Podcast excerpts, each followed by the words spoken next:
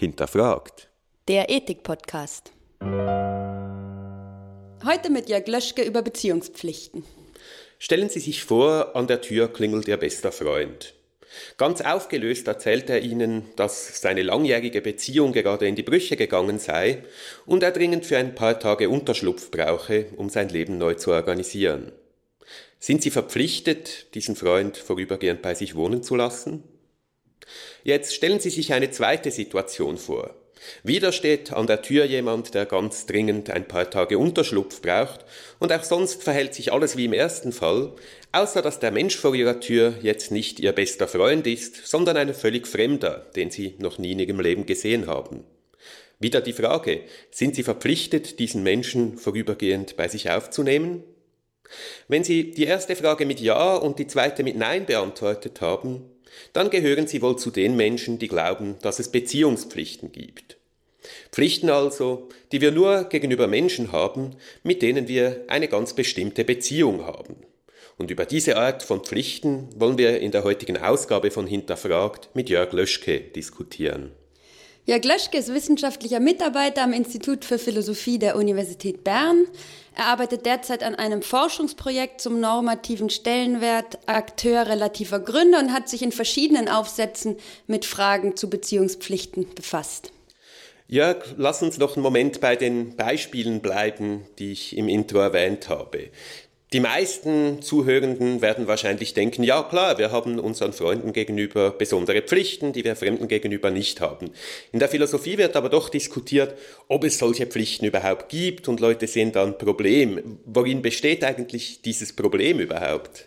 Ich glaube, in erster Linie besteht das äh, Problem darin, dass diese Intuition, dass wir manchen Leuten mehr schulden als anderen, in Konflikt zu stehen scheint mit einer ganz grundsätzlichen Annahme, die wir heutzutage alle treffen, nämlich der Annahme, dass alle Menschen grundsätzlich erst einmal moralisch gleichwertig sind. Also kein Mensch zählt mehr als ein anderer. Und gleichzeitig nehmen wir an, dass typischerweise unsere moralischen Gründe, also unsere Gründe, die wir aus moralischer Perspektive haben, auf bestimmte Weise zu handeln, aus dem Wert von einzelnen Individuen entstammen. Also ähm, der Wert einer anderen Person gibt mir einen Grund, auf eine bestimmte Weise zu handeln, mich auf eine bestimmte Weise zu dieser Person zu verhalten. Und das Problem oder vielleicht ein bisschen das Rätsel, was sich jetzt ergibt, ist, wenn alle Menschen moralisch gleichwertig sind und wenn der moralische Wert einer Person mir Gründe für Handlungen gibt, dann stellt sich die Frage, warum habe ich oder warum scheine ich unterschiedliche Gründe zu haben im, Fall von meinem Freund und im Fall vom Fremden.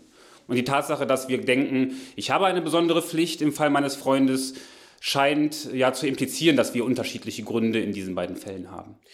Was spricht denn dafür, dass wir tatsächlich unterschiedliche Gründe haben? Es könnte ja sein, dass diese Idee, dass es überhaupt Beziehungspflichten gibt, dass das irgendwie eine ganz schreckliche Verzerrung unserer moralischen Wahrnehmung ist. Und eigentlich sollten wir unsere Ressourcen immer investieren, um der Person zu helfen, die die Hilfe beispielsweise am dringendsten braucht. Ich glaube, was in allererster Linie dafür spricht, dass wir diese besonderen Pflichten haben, ist, dass wir alle ganz intuitiv davon ausgehen, dass wir diese Pflichten auch haben. Also es wäre schon komisch, wenn wir aus theoretischen Gründen ähm, Argumente herleiten, die uns sagen, dass die ganze Art und Weise, wie wir leben, was wir normalerweise im Alltag annehmen, welche Pflichten wir haben, dass das alles total verfehlt ist und wir unsere gesamte moralische Praxis aus theoretischen Gründen, die man dann wiederum auch bezweifeln kann, grundsätzlich umstellen müssen. Aber glauben wir wirklich, dass wir Pflichten haben?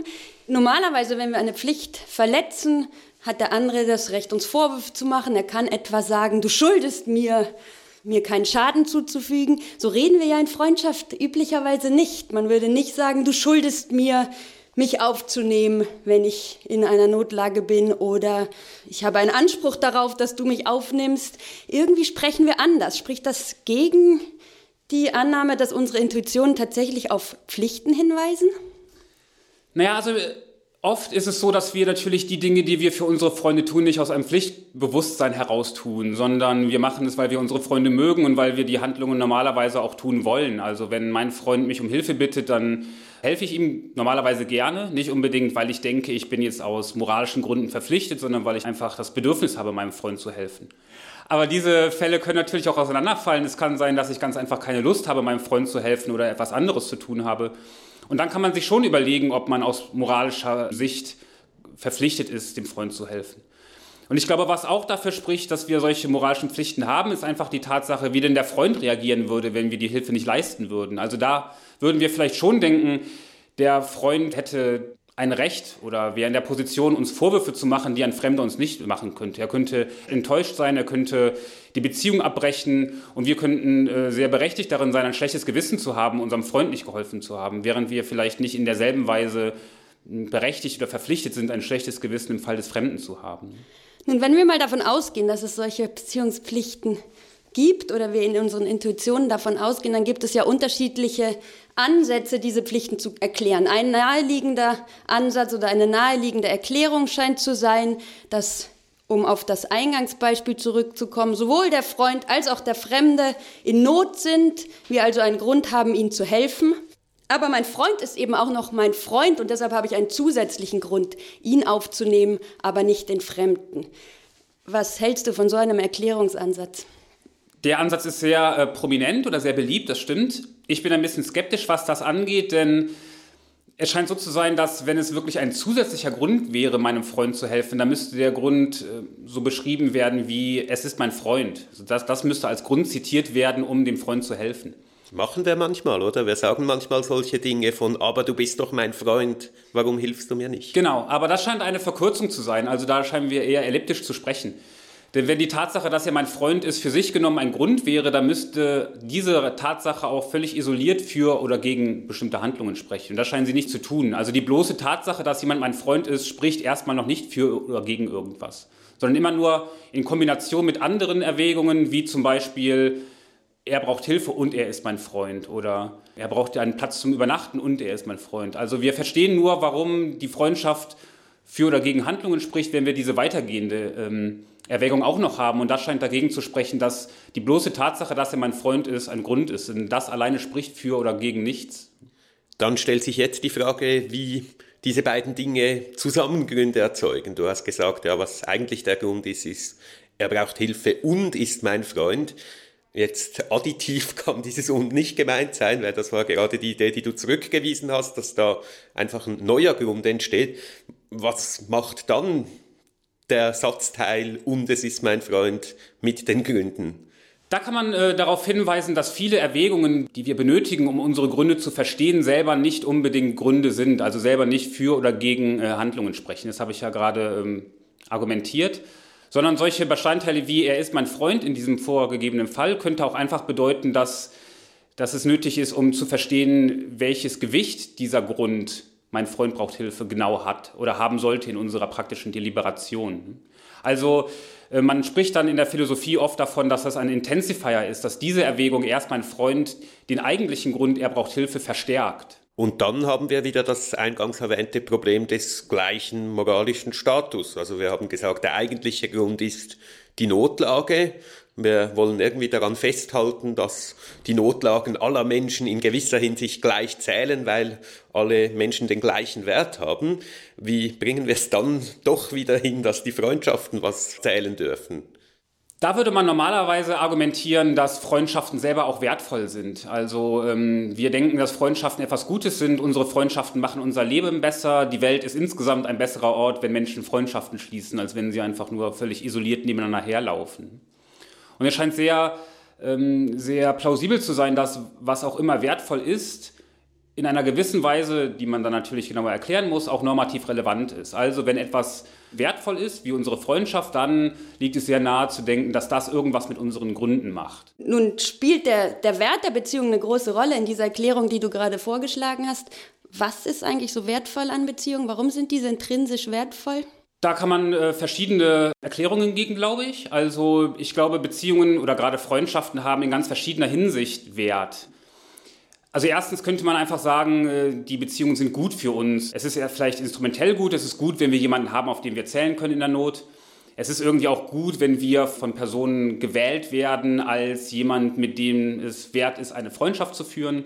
Also in der Hinsicht haben äh, Freundschaften natürlich erstmal einen sozusagen potenziellen Wert. Also es ist erstmal ähm, gut, um andere Dinge zu erreichen. Wenn ich jemanden habe, auf den ich mich verlassen kann, dann ist es ganz gut. Dann weiß ich, wenn meine Beziehung in die Brüche geht, habe ich jemanden, bei dem ich ein paar Tage auf der Couch schlafen kann. Das ist erstmal in dem Sinne gut, weil es mir hilft, in Notsituationen irgendwelche Zwecke zu erreichen. Aber man könnte auch sagen, dass äh, Freundschaften auch darüber hinaus ganz unmittelbar und äh, ohne weitere Erwägungen zu unserem guten Leben beitragen oder unser Leben besser machen. Und es scheint auch so zu sein, dass Freundschaften insofern wertvoll sind, als sie einfach eine bestimmte Reaktion auf den Wert von Personen auch darstellen.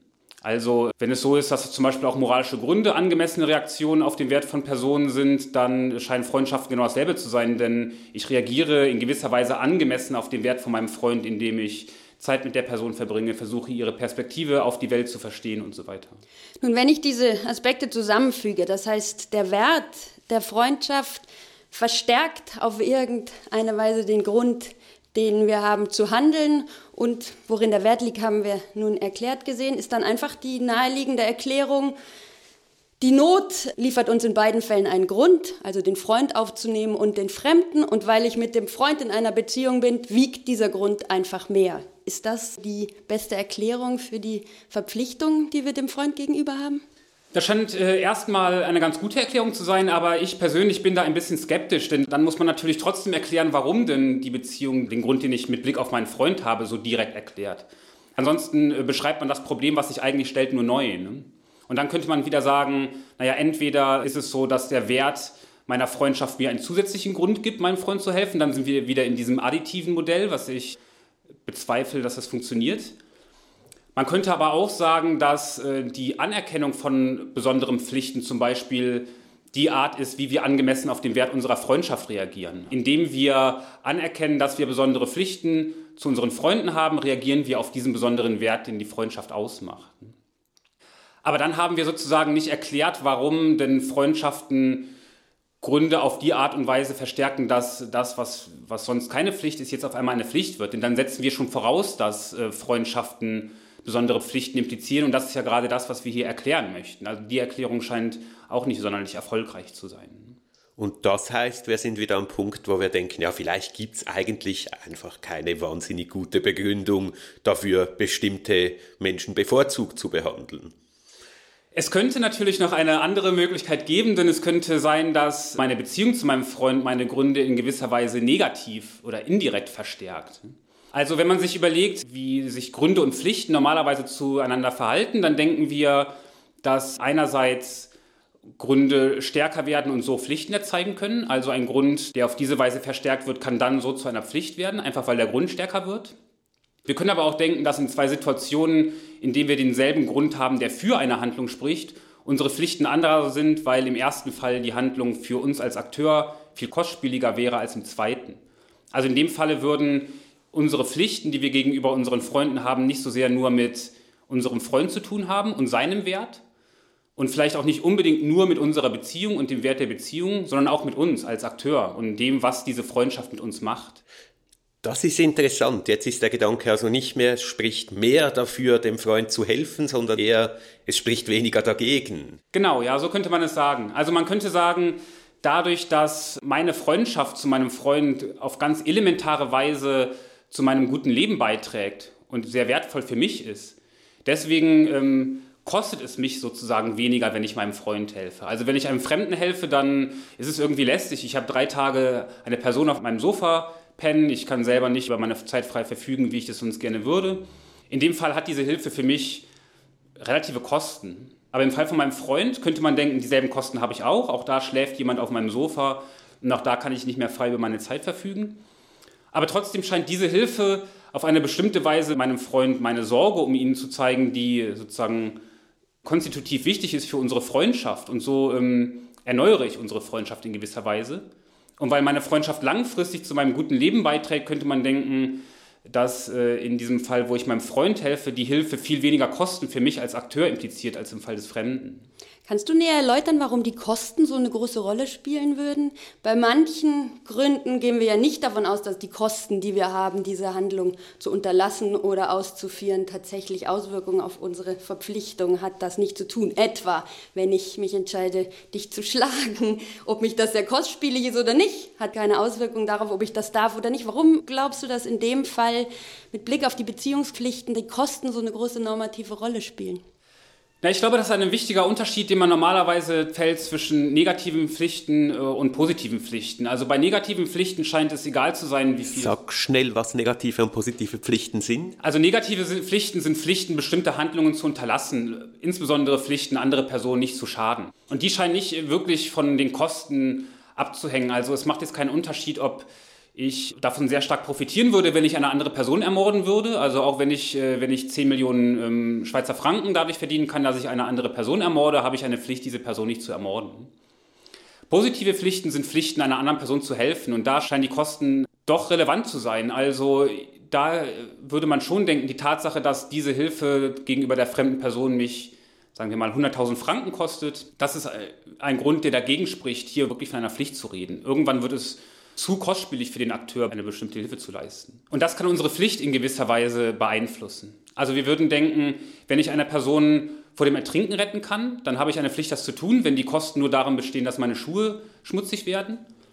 Aber wenn die Kosten, diese Person vor dem Ertrinken zu retten, darin bestehen, dass ich mich selbst in extreme Lebensgefahr begebe, dann würden wir denken, haben wir keine wirkliche Pflicht mehr, der Person zu helfen, sondern dann wird es einfach nur ein verdienstliches Mehr. Nun, wenn ich deinen Vorschlag richtig verstehe, dann zeichnest du folgendes Bild. Ich habe eine Pflicht meinem Freund gegenüber, weil es für mich besser ist. Denn die Kosten werden geringer, wenn ich äh, diesem Freund helfe, als wenn ich einem Fremden helfe. Ist das nicht kontraintuitiv, weil wir denken, in Freundschaften schuldet man dem anderen etwas, weil der andere das Gegenüber ist, weil man diese Beziehung hat und nicht, weil es für mich persönlich besser ist, wenn ich diesem anderen, dem Freund helfe? Genau, das klingt erstmal kontraintuitiv und ich sage auch nicht, dass unsere Motivation darin bestehen sollte, dass diese Freundschaft langfristig mein Leben verbessert. Ich glaube, die eigentlichen Gründe, aus denen wir handeln sollten, also die Gründe, die uns motivieren sollten, sind auch die Gründe, die für oder gegen eine bestimmte Art von Hilfe sprechen. Und das wäre im Fall des Freundes natürlich die Tatsache, dass mein Freund Hilfe braucht. Also das sollte der Grund sein, der mich motiviert. Das andere, die Tatsache, dass es auch gut für mich ist, wenn ich ihm helfe, bestimmt, wie stark äh, dieser Grund ist. Aber wenn wir normalerweise handeln oder wenn wir uns überlegen, aus welchen Gründen sollten wir handeln, dann ist es selten so, dass alle Faktoren, die irgendwie dazu beitragen, dass wir einen Grund in einer bestimmten Stärke haben, dass alle diese Faktoren auch Teil meiner Motivation sein sollten. Sondern was Teil meiner Motivation sein sollte, ist der Grund, der letztlich dafür spricht, die Hilfe zu leisten. Und das wäre in diesem Fall die Not meines Freundes. Jetzt hat deine Begründung von Beziehungspflichten ja gewissermaßen zwei Elemente. Das eine Element ist die Idee, Kosten spielen eine Rolle, jedenfalls wenn es um diese positiven Pflichten, die Hilfspflichten geht.